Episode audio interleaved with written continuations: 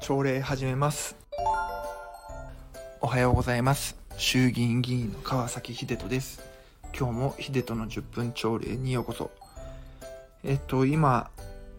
5月の14日実はちょうど夜9時でございます。あの明日ね5月の15日には私の地元初開催の、えー、川崎秀人整形セミナーがあって、えー、そのために今日は伊賀の、えー、実家の方に泊まって、え資料を最終チェックしてました。明日本当に実はすごく緊張してるんです。あの自分の初めての整形セミナーっていうのもありますしやっぱり地元の人に対してやるっていうのはねすごくあのこれまでの感謝の気持ちもあるのでやっぱり皆様にはこうせっかく来てもらったんだから、ね、来てよかったなって思えるそんなパーティー、えー、セミナーにしたいなと思っているので、えー、そのためにどうすればいいかなっていうのを実は今もめちゃくちゃ考えてます。でしかも明日は小林文明デジタル副大臣が来るので、もうなおさらなんですよね。本当に失敗できないなっていう思いでいるんですけれども、まあちょっと今は、あの、息抜きの意味も込めてこのスタンド FM の録音をしてます。明日精一杯セミナーやりますので、もしね、これ明日の朝7時に配信しようと思ってるんですけども、これ聞いてよし行ってみようって思ってくれる人がいたら、めっちゃ嬉しいです。さあ、そういうわけで、えー、久々のスタンド FM、B 面ね、あの B 面って政治に関係ない話っていうカテゴリーでやってるんで、正直ちょっとどんなネタがいいのかなって悩んでたんですけれども、今日はちょっと一風思考を変えてですね、あの、ある種政治ネタでもありますけども、こう議論って何なのっていうところをちょっと今日はお話ししたいなと思ってます。でなんでこんな話をするかっていうとですね私は今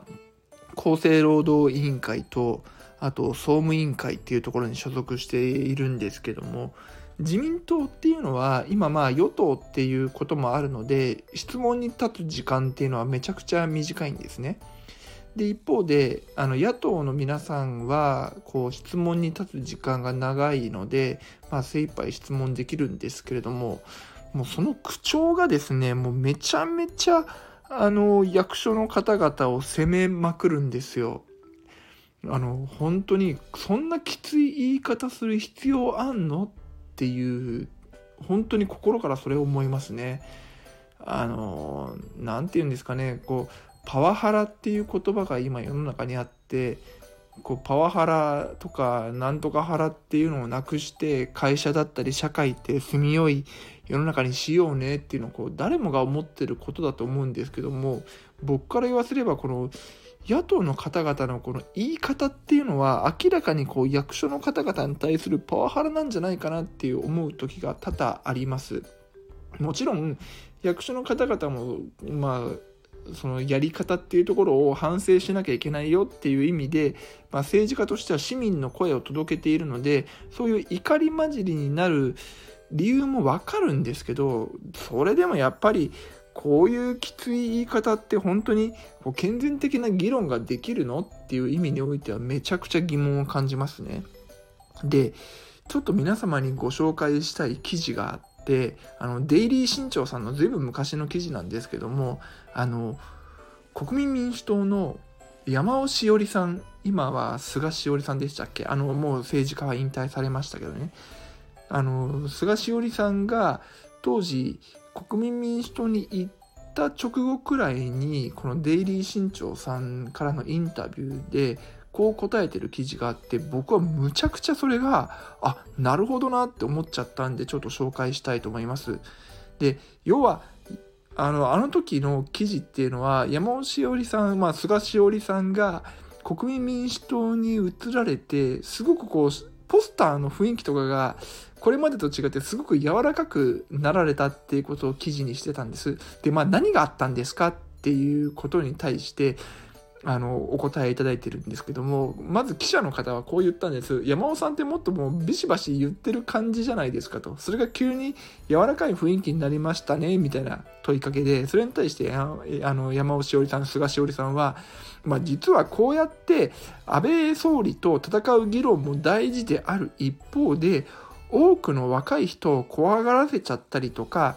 ついていけないなと思わせてしまったりとか、むしろ政治と若い人あるいは一般の人との距離を遠ざけてるっていう効果も持ってるんじゃないかなって。で最近すごく思うようになってそうやって議論というよりも対話怖いというよりもフレンドリーちょっとコミュニケーションの仕方を変えてみたいなと思ったんです。っていう記事なんですこれその通りじゃないですか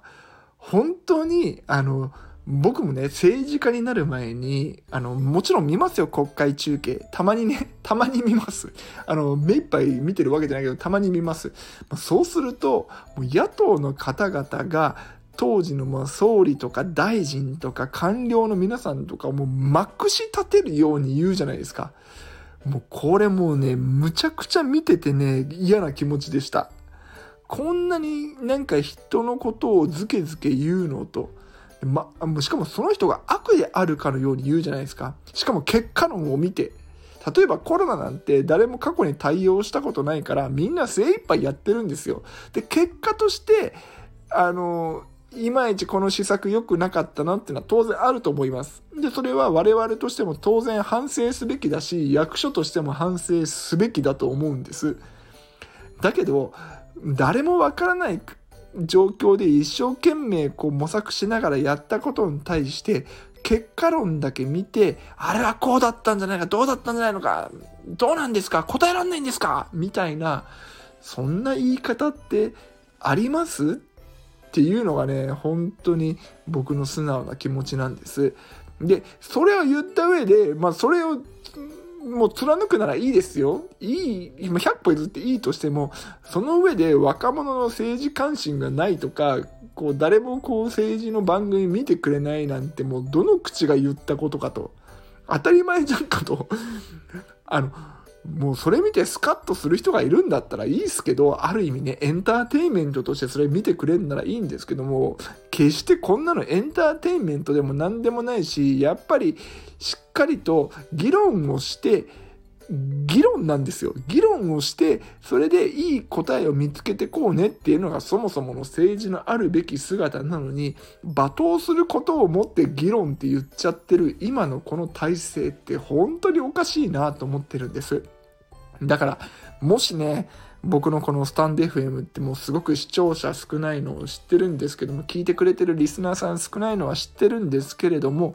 もし、あの、自民党でもいいですし、他の政党の方でもいいです、国会議員でもいいですし、地方議員の方でもいいんですけれども、ちょっと、あの、質問とかディスカッションにおける姿勢を変えませんかっていうのがもう僕からの提案です。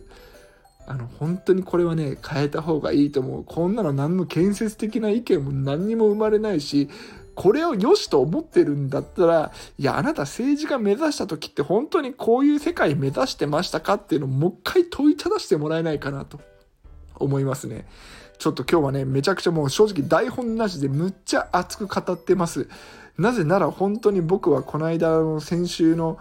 え、金曜日、昨日ですね、ごめんなさい、昨日の金曜日にめちゃめちゃ本当にこれをみんなに伝えなきゃいけないなっていうくらい、総務委員会と厚生労働委員会でむちゃくちゃ嫌な思いをしました。ん何を思ったんだろうって思う方がいらっしゃれば、ぜひ衆議院のホームページから、え、厚生労働委員会と総務委員会を見てほしいと思います。